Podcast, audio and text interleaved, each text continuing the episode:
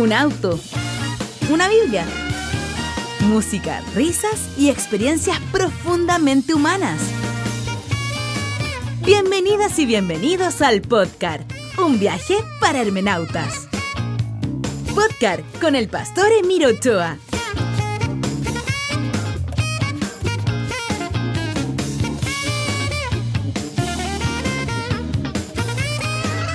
Bien, me leíste el pensamiento.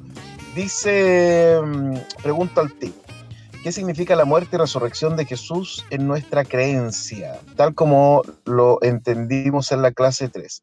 Bueno, en nuestra creencia es la base central de nuestra creencia, la muerte y resurrección de Jesús.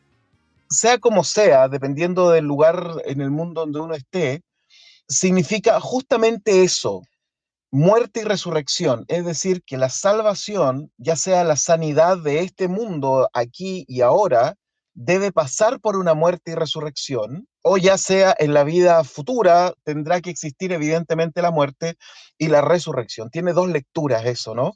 Algunos, por supuesto, les va a gustar mucho más la, o se van a sentir mucho más identificados con la primera, con la primera de estas visiones, digamos, en donde muerte y resurrección es un camino existencial en esta vida, donde morimos y resucitamos, morimos y resucitamos, etcétera, como le pasó a todos los seguidores de Jesús, todos sus discípulos, todos quienes se encontraron con Jesús de alguna forma vieron morir su forma de vida y resucitar en una nueva forma de vida. Esa es una imagen, por lo tanto es una imagen súper potente y a mí me hace mucho sentido, por supuesto, entendiendo que esta muerte y resurrección es una experiencia profunda del ser humano en la cual nos damos cuenta que en la vida podemos tener varias oportunidades. Quizás por eso se junta con el texto de las misericordias de Dios son nuevas cada mañana, porque, porque eh, la misericordia tiene que ver con el perdón y la resurrección tiene que ver con el perdón. Para nuestra creencia, Felipe, existen estos dos elementos y dependiendo de la tradición donde uno esté, se ubicará más en la muerte y resurrección en nuestra vida ahora existente ontológica, ¿no? Para otros se centrará en la muerte y resurrección futura, pero como sea, es muerte y resurrección en sus términos más sencillos. Ahora, la pregunta es, ¿tiene sentido universal? Va a tener sentido universal si nosotros nos quedamos con la primera parte, con la primera visión de la muerte y resurrección. Ahí va a tener todo el sentido del mundo, porque significa que en cualquier tradición, en cualquier religión, en cualquier creencia, en cualquier estado del mundo, en cualquier lugar del mundo puede existir esta muerte y resurrección a una, a una nueva vida, pero es a una mejor vida, ¿no? Y es lo que le ocurrió, y yo creo que la mejor imagen de eso es lo que le ocurrió a la mujer sirofenicia, al romano, este, el guardián romano que se encontró con Jesús, la mujer samaritana, etcétera, que ninguno de ellos, siendo judío, tuvo acceso a Dios, digamos, ¿no? Y tuvo por lo tanto acceso a la muerte y resurrección, muy cercanos a ellos, por supuesto. Si nosotros simplemente predicamos lo que predicó Jesús, ¿cierto? Como lo decíamos hace unas clases atrás, si predicamos lo que predicó Jesús en términos de que su predicación es justamente una muerte y resurrección, eso tiene un sentido universal total. Si predicamos muerte y resurrección desde la perspectiva de la tradición de la iglesia, en donde el Evangelio ya no es un, un camino, sino que es Jesús, entonces, por supuesto, eso puede tener alguna problemática para hablarle a los demás de eso. De hecho, el campo misionero usualmente se centra en ese segundo punto, ¿no? Eh, bueno, no todo, por supuesto, pero se centra en el segundo punto de que tú debes aceptar a Jesús como Jesús siendo el Evangelio, ¿no? Y por supuesto, esto en países chinos, en países musulmanes, en países hindúes, le suena más a proselitismo, es decir, cámbiate de una religión a otra que un mensaje esperanzador en donde en su propio contexto pueden morir y resucitar. Así que por ahí iría la cosa. Bueno, Gabriel dice como los judíos que viven hablando de cautiverio y libertad. Sí, más o menos, totalmente.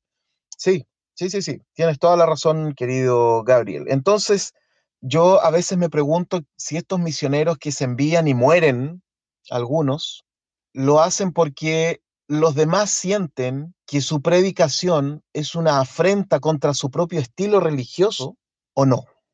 No sé cómo explicarlo de mejor forma, pero si transformamos a Jesús como una marca, en una marca, en un eslogan, como lo han hecho muchas tradiciones protestantes norteamericanas, en donde Jesús lo han transformado en una marca, en una pegatina que se pega en el auto, en un jockey, en comercio, digamos, porque ustedes saben que en Estados Unidos el, el cristianismo protestante vende millones y millones de dólares.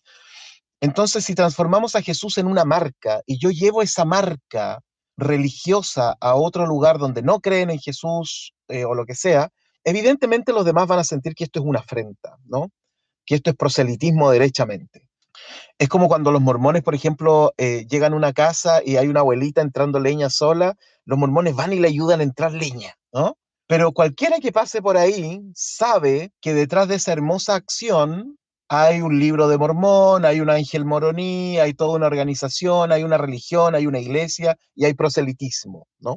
Entonces, a veces me pregunto si muchos misioneros, muchas personas que han ido a predicar a otros lados, predican el evangelio de Jesús o predican la marca del imperio, digamos, por decirlo de alguna forma. Son dos cosas a veces distintas. A veces están muy unidas, ¿no? Pero a veces, eh, y es importante notar la diferencia entre una cosa y otra. Una cosa es predicar el Evangelio de Jesús y eso es ecuménico, es interconfesional, es interreligioso. De hecho, ni siquiera necesitas hablar de religión para hablar del Evangelio que predicó Jesús. Pero otras veces me pregunto si lo que se está predicando es la Coca-Cola del imperio, ¿no? La marca del imperio. Si estamos predicando el eslogan del imperio, ¿no? Y sobre eso tenemos que tener discernimiento de lo que está ocurriendo. Bueno, eso es eh, lo que podría eventualmente aportar, querido Pipe. Cuéntenme cómo están, ya vamos a arrancar con eh, el capítulo 1, 19 en adelante de Romanos. Ayer hablamos extensamente acerca de, mm, de Romanos 1, 18, que es el texto que le encanta a la gente. ¿Se acuerdan que yo les dije? Hay personas que les encanta hablar de la ira de Dios. De hecho, el amor de Dios está condicionado por su ira, ¿no? O sea, hay gente que le encanta hablar de la ira de Dios, que viene la ira de Dios. Yo no sé qué diferencia tiene eso con las predicaciones inquisitoriales de la Edad Media, en donde hablamos constantemente de la ira de Dios, ¿no? Y del castigo de Dios, etcétera. En donde incluso su amor está condicionado, ¿no?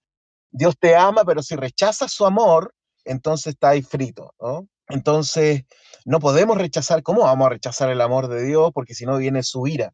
Y si ustedes se fijan, seguimos en el mismo esquema de pensamiento de Pablo. Hemos dicho varias características de, las personas que, que, tienen esta estructura, ¿no? Paulina. Estas personas que dividen el mundo en dos. ¿Se acuerdan qué dijimos? Que dividen todo el mundo en dos, ya lo hemos visto en Pablo y lo vamos a seguir viendo en Pablo. Son personas que generalmente tienen ira, tienen enojo y por eso Pablo en el Nuevo Testamento o en la Biblia es el que más habla de la ira de Dios junto a Juan en Apocalipsis. Entonces tiene mucha ira, tiene mucho enojo y esto se expresa, se le sale, digamos, por, por todos lados. Y de hecho, las personas que suelen ser así condicionan su amor de la misma forma. A mí más de alguna vez eh, me han dicho o me he dado cuenta justamente de personas que dicen, no, conmigo lo vas a tener todo. Pero si me haces una, y uno no solo, no solo lo experimenta, sino que también lo ves. Porque estas personas que yo les decía que son los geneatipo 1, eh, son así, son súper protectores, son muy apapachadores, sientes su energía, sientes que cuando ellos están, o sea, hay protección gratis. Pero también uno siente que si le haces una, eh, está frito, ¿ya? O sea, son de las personas que dicen, no, a mí me la hacen una vez y listo, se acabó. Ahora, junten esto con un mensaje en donde Dios es todo amor, pero si rechazas ese amor, se viene la ira de Dios. Y en ese tono, ¿no? Con, ese, con, esa, con esa profundidad, la ira de Dios. Como que tú rechazas su amor y, y es como que Dios te dice, mira, conmigo vas a tener todo, pero si me la haces una vez, entonces, a veces lo que nosotros hemos recibido por predicación es en realidad la personalidad religiosa, la exteriorización espiritual y psicológica de otros. De ahí que nosotros tenemos que intentar diferenciar cuando leemos la Biblia qué tanto de esa lectura tiene que ver con mi propia psique, ¿cierto? Que para los griegos era el alma, es decir, los psicólogos son los que estudian el alma, ¿no? Y a los pastores y los curas se les llamaba antiguamente el, cura de almas, ¿no? La pastoral es la cura de almas. Bueno, por ejemplo, yo mismo debo darme cuenta que cuando yo leo Romanos, como lo estoy haciendo con ustedes, y ustedes deben darse cuenta de eso también, que cuando yo leo Romanos, también lo está leyendo Emir Ángel. Y Emir Ángel tiene ciertas características psicológicas. Por ejemplo, les voy a dar un dato para que vean cómo se van trasuntando y se van mezclando estas lecturas psicológicas. Si Pablo es un hombre autoritario, yo hubiera tenido problemas con él, porque yo suelo rebelarme contra la autoridad. Entonces, todos mis comentarios van a ir en una tendencia a negar la autoridad de Pablo. O sea, yo tengo que darme cuenta de que mi lectura paulina también está tremendamente influenciada por quién soy yo. Y cada uno de nosotros debe hacer ese ejercicio. ¿Cuánto de lo que yo estoy leyendo tiene que ver con quién soy yo? ¿Cuánto de lo que estoy leyendo tiene que ver con la propia psique del escritor por su propia interpretación? ¿Y cuánto de lo que estoy leyendo yo puede ser eventualmente palabra pura de Dios? Si es que eso existe, ¿no? Porque finalmente todo lo escrito en la Biblia está escrito por seres humanos. Entonces, ustedes se podrán dar cuenta que la tarea de la interpretación no es sencilla, no es simplemente buscar diferentes textos y ver cómo se interpretó la patrística, cómo la interpretó la escolástica, cómo la interpretó la, eh, reforma, cómo la interpretó los reformados, etc. Es un trabajo muy entretenido, por supuesto, pero de un carácter muy personal, ¿ya? Vamos a leer un poquito el 18, ¿no? Para entrar en contexto.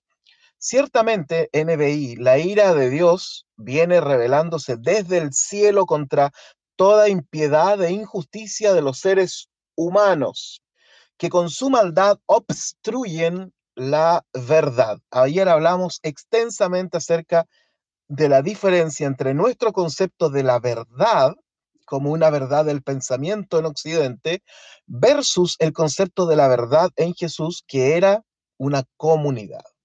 Por lo tanto, yo no sé la verdad, yo no accedo a la verdad, sino que yo puedo participar de la verdad. Pero ya hablamos mucho de eso ayer. Y después Pablo dice, me explico. Lo que se puede conocer acerca de Dios es evidente para ellos, es decir, aquellos que son merecedores o receptores de la ira de Dios. Lo que se puede conocer acerca de Dios es evidente para ellos, pues Él mismo se lo ha revelado. Porque desde la creación del mundo, las cualidades invisibles de Dios, es decir, su eterno poder y su naturaleza divina, se perciben claramente a través de lo que Él creó, de modo que nadie tiene excusa. A pesar de haber conocido a Dios, no lo glorificaron como a Dios ni le dieron gracias, sino que se extraviaron en sus inútiles razonamientos y se les oscureció su insensato corazón. Aunque afirmaban ser sabios, se volvieron necios y cambiaron la gloria del Dios inmortal por imágenes que eran réplicas del hombre mortal, de las aves, de los cuadrúpedos y de los reptiles. Hasta ahí vamos a llegar con nuestra lectura. Lo que está diciendo Pablo aquí es que la ira de Dios en el fondo viene contra los hombres que no se dieron cuenta o no supieron mirar en la naturaleza la presencia de Dios. Eso sería como el resumen, ¿no?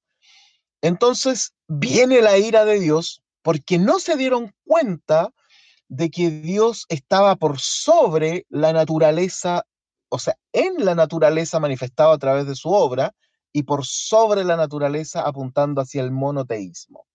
Entonces, por eso viene la ira de Dios. Es como cuando uno conversa con alguien y trata de mostrarle sus sentimientos, ¿no? Y la otra persona no se da cuenta.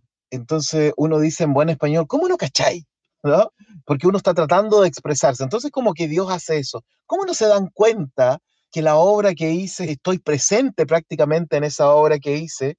¿Y cómo no se dan cuenta de que yo estoy ahí? ¿Cómo no llegaron a esa conclusión y por lo tanto viene esta ira de Dios porque además no solo no se dieron cuenta de que Dios está ahí, sino que además le erraron porque pensaron que los animales, las plantas, los árboles, el tornado, la lluvia, eso era Dios.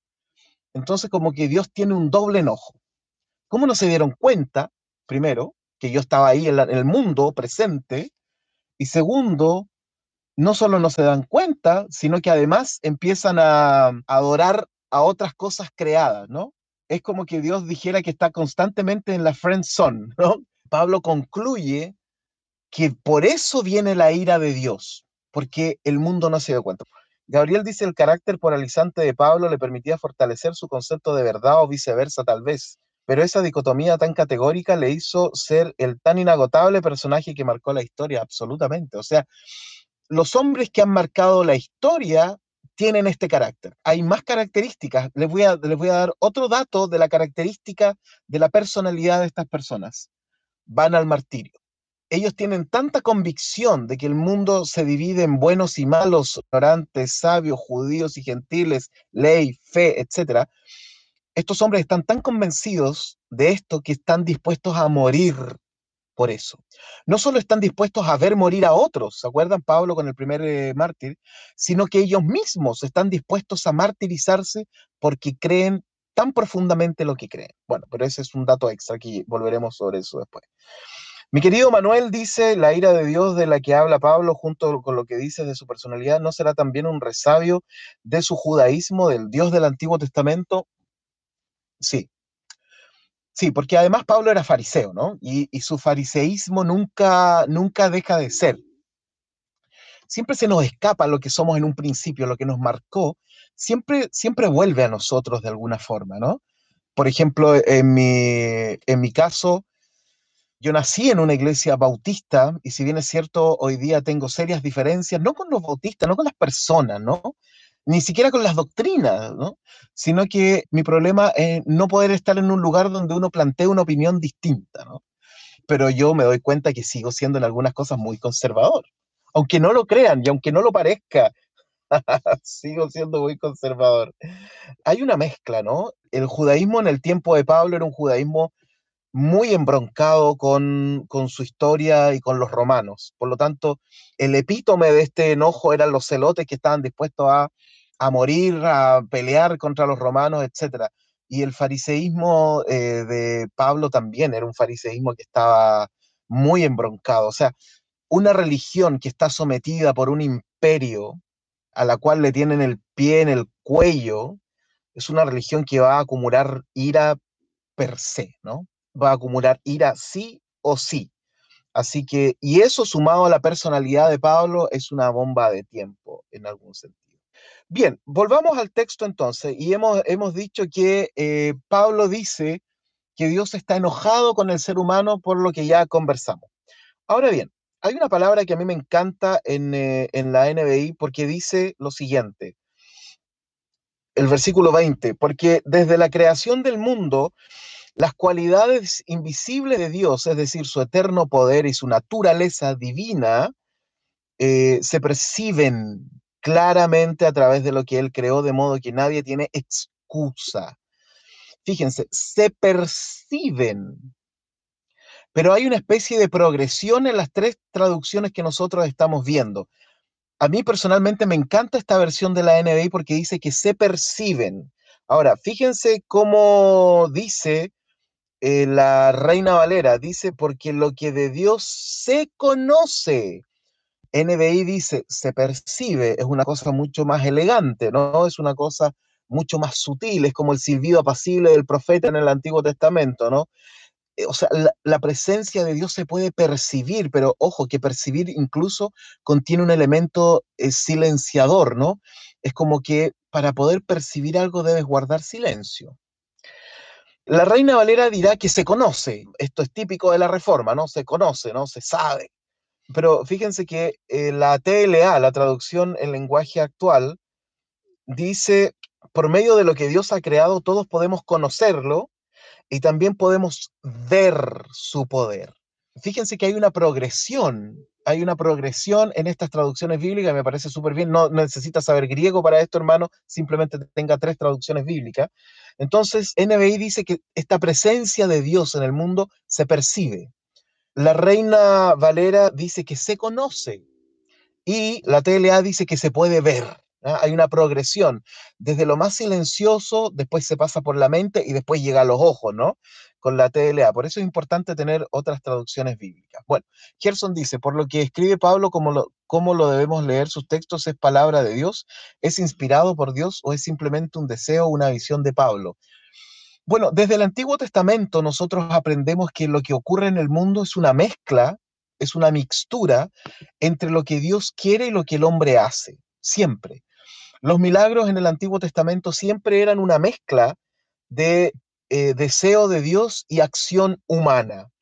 Cuando Moisés le pega a la roca, toc, toc, toc, Moisés tenía que pegarle a la roca, el agua no fluyó nomás. Cuando cruzan eh, el Mar Rojo o el Mar de las Cañas, como se le llama originalmente, cuenta un midrash que no aparece en la Biblia, pero sí está en la tradición judía, de que hubo un hombre que empezó a meterse al agua, ¿ya? Y el mar no se partía y se empezó a meter al agua y el mar no se partía y se empezó a meter al agua y el mar no se partía hasta que el agua le llegó a la nariz, cuando ya se estaba a punto de ahogar, ¡fua! el mar se partió. Por lo tanto, el milagro tiene tanto de divino como de humano. Si pensamos que el logos, que es Jesús, es también una mezcla de lo divino y lo humano, por lo tanto, llegamos a la, podríamos eventualmente llegar a la conclusión de que lo escrito por Pablo es una mezcla, y no solo por Pablo, sino por los demás escritores bíblicos, también es una mezcla de lo divino y lo humano. Ahora, evidentemente la pregunta compleja ahora es qué parte es lo divino y qué parte es lo humano. Y ahí yo creo que necesariamente debemos volver una y otra vez a Jesús. Yo creo que el discernimiento siempre debe estar ahí. ¿Qué parte de lo que estamos leyendo es divino y qué parte de lo que estamos leyendo es humano? Eso lo podemos dejar para otra conversación, ¿no? Y ni siquiera es porque yo tenga la respuesta, sino que también quisiera pensar acerca de eso. Entonces, Pablo dice que se percibe, se puede ver o se puede conocer la presencia de Dios. Está esta progresión. Ahora, si leemos del 24 en adelante, aquí está la conclusión de lo que Pablo supone que le pasó a Dios, ¿no? Dios se enojó con el ser humano porque el ser humano nunca se dio cuenta del amor de Dios ni de su presencia, como que lo dejó en la friendzone todo el rato el ser humano a Dios sin darse cuenta del amor de Dios. Y para rematar, no solo no se da cuenta del amor de Dios, sino que empieza a amar a las plantas, los árboles, o sea, la imagen es como un Dios despechado aquí, ¿no? Y por eso quizás Pablo ocupa la palabra ira. Ahora, ¿cuál es la conclusión ¿Y qué es lo que ocurre con esta ira de Dios? Versículo 24 en adelante. Por eso Dios, es decir, por no darse cuenta de la presencia de Él, por eso Dios los entregó a los malos deseos de sus corazones que conducen a la impureza sexual, de modo que degradaron sus cuerpos los unos con los otros, cambiaron la verdad de Dios por la mentira, adorando y sirviendo a los seres creados antes que al Creador, quien es bendito por siempre. Amén. Y continúa. Por tanto, Dios los entregó a pasiones vergonzosas. En efecto, las mujeres cambiaron las relaciones naturales por las que van contra la naturaleza. Asimismo, los hombres dejaron las relaciones naturales con la mujer y se encendieron en pasiones lujuriosas los unos con los otros, hombres con hombres, cometieron actos indecentes, en sí mismos recibieron el castigo que merecía su perversión. Versículo 28, además, como estimaron que no valía la pena tomar en cuenta el conocimiento, él a su vez los entregó a la depravación mental para que hicieran lo que no debían hacer. Y ahí continúa, ¿no? Pablo supone que el ser humano y que el género humano debería haberse dado cuenta solito de Dios de la presencia y del poder de Dios. Pero en algún sentido Pablo está siendo bien injusto. El justo está siendo bien injusto, porque resulta que ni los judíos llegaron a la conclusión razonable de la presencia de Dios. Quiero explicar esto. Pablo espera que la humanidad, y esto es otra característica de las personalidades de Pablo, esta característica de estas personalidades es que lo que ellos viven y lo que les ha pasado es la norma para lo que le debería pasar a todos los demás. Si yo pude, ¿cómo no vas a poder tú? Es como la norma de estas personalidades. Entonces Pablo, muy suelto de cuerpo, está diciendo, ¿cómo no se dieron cuenta? Es casi como decir, ¿cómo ustedes, si nosotros pudimos, siendo judíos, llegar a la conclusión del monoteísmo y de que Dios es un abstracto que vive más allá de la razón y del universo, si nosotros llegamos a esa tan elevadísima conclusión, ¿cómo ustedes no pudieron? ¿Ah? Esto es típico de algunas personas. Si yo pude, ¿cómo ustedes no pudieron? ¿Ah? O sea, si es tan fácil. Si nosotros siendo judíos llegamos a la conclusión de que Dios es uno y que está por sobre todo lo demás, ¿cómo ustedes no iban a llegar? Ven, por eso Dios los entregó a todo lo demás, todo lo que se consideraba perverso en ese tiempo, Dios los entregó, ¿ah? porque ustedes no llegaron a nuestro... Pero eso es súper injusto. Eh, déjeme explicarle por qué.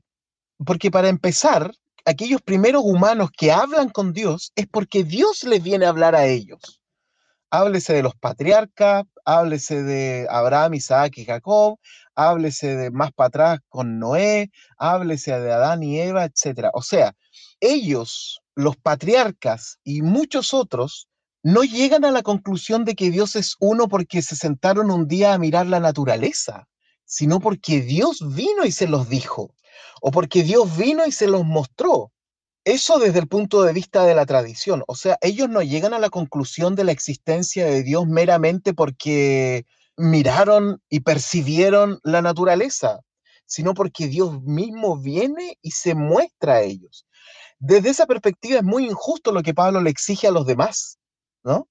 Eso desde el punto de vista de la tradición. Desde el punto de vista de la crítica histórica, se sabe perfectamente de que los judíos en muchos lugares de Israel eran no monoteístas, sino que eran monolátricos. Eso quiere decir que no creían que había un solo Dios, sino que ellos adoraban a un Dios que era el Yahvé, ¿cierto? Que desde antes de que llegaran los judíos ya era parte del panteón cananeo que existía en Palestina. Entonces resulta que cuando los judíos, desde el punto de vista histórico, ¿no? Desde lo que dice Adolfo Reutemann, por ejemplo, el curador de los rollos del Mar Muerto, o lo que dice Israel Filkenstein también, estos historiadores judíos llegan a la conclusión, bastante veraz, por supuesto, de que en realidad los judíos no llegaron a la conclusión de que Dios era uno, que era inmanente y que era trascendente.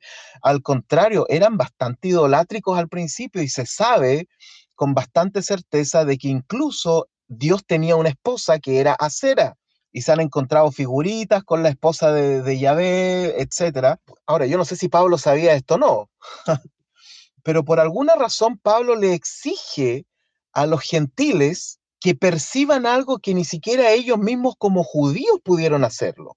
De hecho, históricamente el, el monoteísmo, este, esta idea, ya no monolatría, sino monoteísmo, que surge en Israel como esta idea de un Dios trascendente e inmanente, surge recién por ahí por el siglo VI.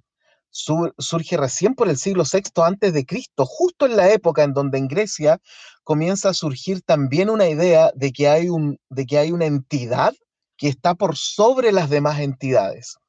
Entonces, más que una conclusión a la que llegan los judíos, al parecer, por un lado, hay una cuestión bastante cultural y en segundo lugar, si uno se apega a la tradición, los patriarcas no llegan a la conclusión de la existencia de Dios mirando la naturaleza, sino porque Dios mismo se les revela. Ahora entienden por qué yo digo que Pablo es muy injusto con los gentiles. Dicen, ay, ustedes no percibieron a Dios, ¿cómo no cacharon? ¿no? Se dice en, en, Chile. ¿Cómo no se dieron cuenta si era tan fácil y más encima se ponen a adorar otras cosas? Oh, perdón, los judíos también hicieron eso. De hecho, hay relatos en el Antiguo Testamento de altares que se habían hecho a otros dioses en distintos reinados y periodos de los judíos. Así que Pablo, eh, Pablo o está tergiversando la historia o simplemente Pablo, ya lo hemos dicho, es un hombre que piensa de una forma y no lo van a sacar de ahí y llega a esas conclusiones. Ahora bien, en el texto se habla de las mujeres que se encienden con otras mujeres, hombres que se encienden con otros hombres, etc. En el tiempo de, los judíos eh, en Roma, los judíos eran tenidos en alta estima porque tenían una forma de vida bastante honesta y bastante elocuente y bastante moral, dirán los historiadores, ¿no? Entonces Pablo necesita poner el contraste.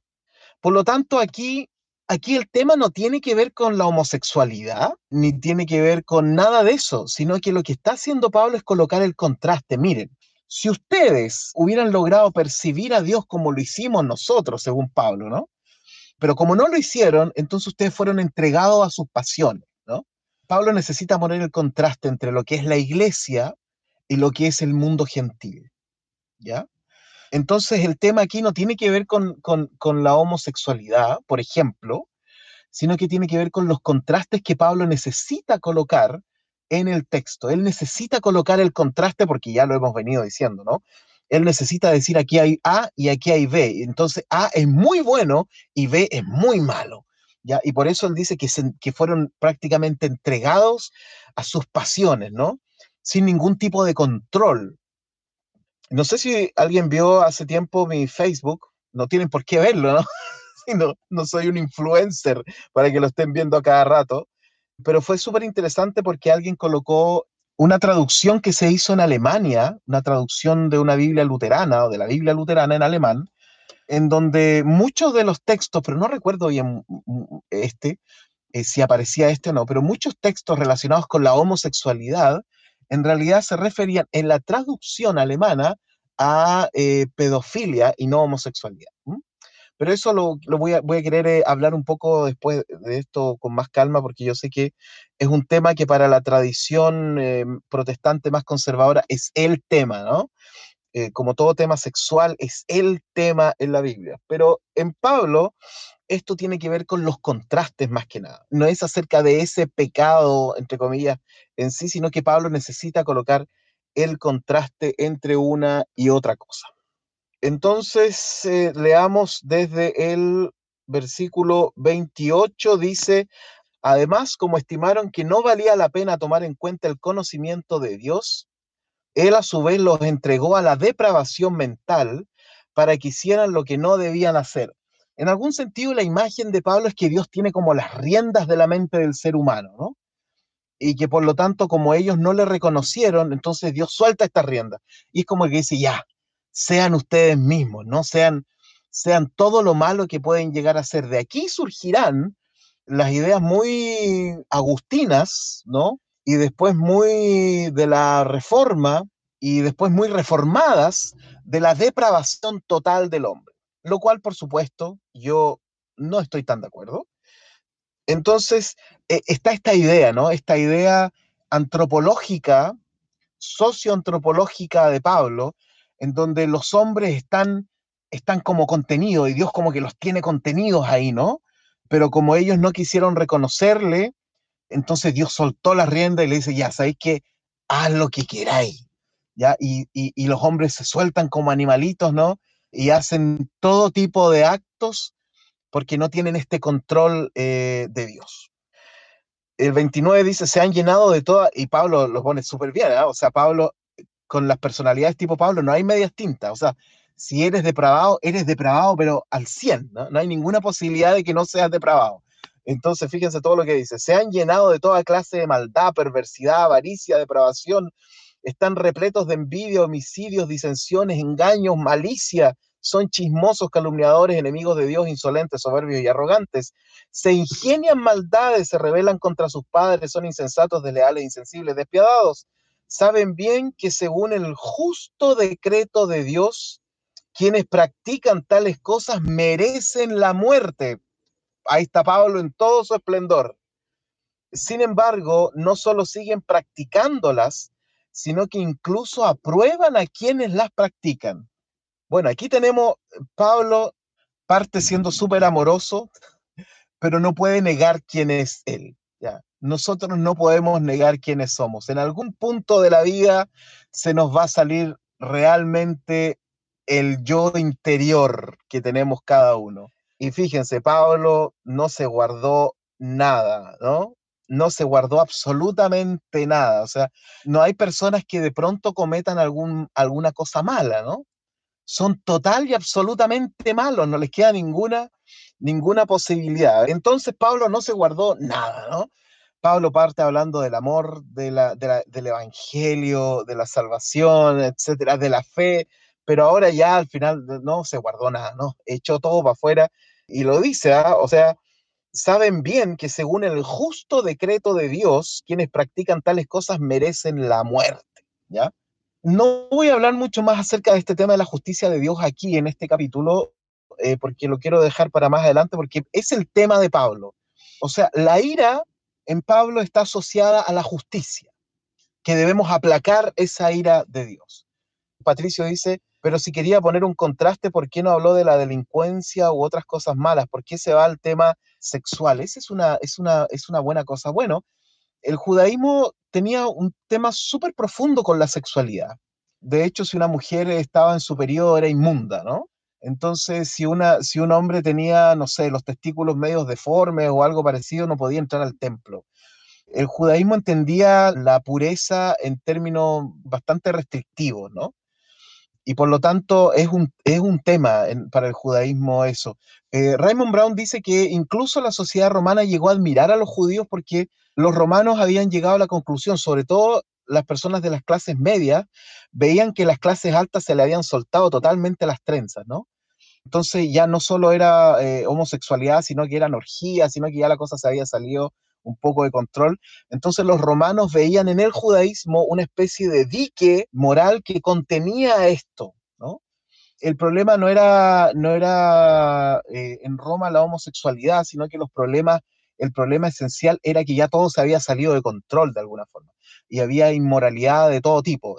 Entonces, Pablo toma esto y Pablo sabe que el judaísmo es visto como un dique moral. Entonces, muchos conversos al judaísmo son personas que justamente están buscando un estilo de vida más controlado, más estandarizado con la norma y la ética, etc.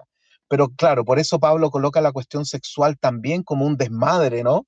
Que había en Roma y lo coloca en, ese, en esa posición. Patricio dice, o sea, es como, es como lo primero que menciona, en general siempre el pecado sexual va primero, claro. O sea, las iglesias, para las iglesias hasta el día de hoy, la sexualidad es el tema, ¿no? Es, es el tema. Virgit dice, ¿era, era escorpión? Virgit, en serio. La verdad es que no lo sé, querida amiga. No, no, no, estoy interiorizado todavía en el mundo del horóscopo, ¿no? Pero bueno, el, e, este asunto tiene que ver con diferentes personalidades, eso sí lo sé, así que claro, seguramente calza en, en, este tipo de eh, esquema. Eh, por eso Pablo también será un alto referente moral y pedirá, un, y, pedirá a sus seguidores o al cristianismo una elevación moral absoluta, ¿no? Porque él con ese tipo de personalidad puede evidentemente hacerlo, porque él tiene esa característica radical, ¿no? Las personas como Pablo, si usted quiere conocer a alguien como Pablo hoy día, son las personas que ocupan siempre este lenguaje, no, yo soy radical, no, no importa lo que me pase, ¿no? No voy a dar mi brazo a torcer y se acabó la fiesta, no, no hay más. Gabriel dice, Pablo contrastaba la tradición judía con los escándalos del jet set romano, absolutamente. del jet set, claro que sí. Claro que sí, ustedes saben, ustedes han visto, todos han visto History Channel en algún momento y las cosas que ocurrían en los famosos baños romanos, ¿no? Claro, frente a eso hay un contraste importante. Bueno, les mando un abrazo, nos encontramos mañana y arrancamos con el capítulo 2. Andrea dice, es súper fuerte lo que dice, es agresivo en sus dichos y lo permitimos y normalizamos porque es su personalidad. Exactamente, Andrea. Totalmente de acuerdo. Por eso Pablo le vino también a un tipo de iglesia que es una iglesia polarizada. O sea, Pablo es el héroe, no Jesús.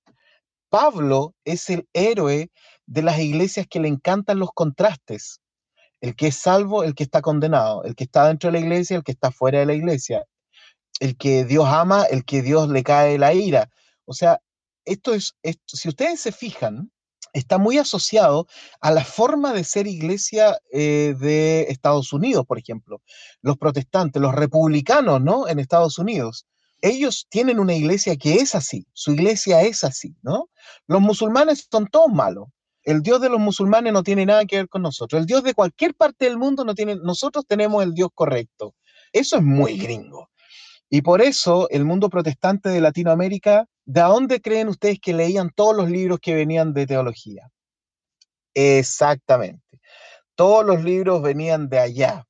Y por eso los protestantes de Latinoamérica tienen este esquema de pensamiento, digamos, dualista, por eso Jesús no logramos hacerlo calzar dentro de nuestro esquema mental, porque Jesús no es así. Jesús no les dice a todos, déjalo todo y sígueme. A algunos no les dijo nada. A otros le dijo, anda, preséntate a los sacerdotes y ándate para la casa. Jesús no era dualista. Cuando nosotros leemos a Jesús nos damos cuenta que Jesús no es dualista. Por eso Jesús, Jesús no calza tanto dentro del esquema de muchísimas iglesias en el mundo. Pero Pablo sí, porque Pablo es o están conmigo o están contra mí. Pero también tiene aplicaciones positivas, o sea, tenemos que también decir que eh, estos esquemas tienen cuestiones súper positivas. Por ejemplo, cuando una persona viene del mundo y llega a la iglesia, evidentemente que ve un contraste. Deja de decir garabato, deja de tomar, deja de comprar cigarro, empieza a gastar su platita en Biblia, eh, se preocupa más de su familia. O sea, desde un punto de vista social, este contraste es súper positivo para crear comunidades, pero tiene también sus bemoles, ¿no? Y debemos ser capaces de darnos cuenta de esos bemoles. Volveremos a eso más adelante porque estamos estudiando a Pablo. Bueno, Patricio dice, sí, en mi iglesia pentecostal es así, lamentablemente, pero como dice el pastor, soy un rebelde. Aquí está, yo ya caché que aquí están todos los rebeldes. ¿ah? Héctor Bustos se dice, chócale Patricio Campos, vemos dos. pero Emir deja de decir garabatos porque si no la ira de Dios cae. a veces se me salen, pero poquito, poquito, poquito. Felipe dice, en Latinoamérica la problemática es la pobreza. Viene muy bien el si eres pobre es porque no estás cerca de Dios y no siembras lo que debes sembrar. O sea, has tocado un punto muy sensible, querido Felipe. O sea, toda la teología de la prosperidad, esta gran estafa de la fe que existe, adivinen de dónde salió, digamos, ¿no? De nuevo tenemos que mirar para el norte. Toda esta gran estafa de la teología de la prosperidad eh, parte desde, justamente desde esa base. Eh, si eres pobre o estás enfermo es porque mm, estás fuera del reino, no tienes suficiente fe o lo que sea. Por eso debemos volver a Jesús, hermanos, debemos volver a Jesús. Y encontrar también, si Pablo no es totalmente malo, ¿no? Debemos encontrar en Pablo las cosas que nos sirven, que nos ayudan, que son provocativas también, pero debemos verlos con mesura. ¿Se acuerdan que cuando yo les dije la iglesia luterana, nosotros nuestro método de interpretación es primero Jesús? O sea, de ahí partimos. Y como decía la declaración de Barnum en la Segunda Guerra Mundial, Jesús es la palabra de Dios. Amén. Ya, bien, les dejo porque si no vamos a estar dos horas acá. Les mando un abrazo gigantesco, nos encontramos mañana a las nueve. Ha sido súper eh, compartir con ustedes esta, este primer capítulo de Romanos. Y mañana vamos con el 2. Si quiere vaya leyéndolo mientras tanto o lea Gálatas. Que Dios les bendiga, que tengan una linda jornada. Chao, chao.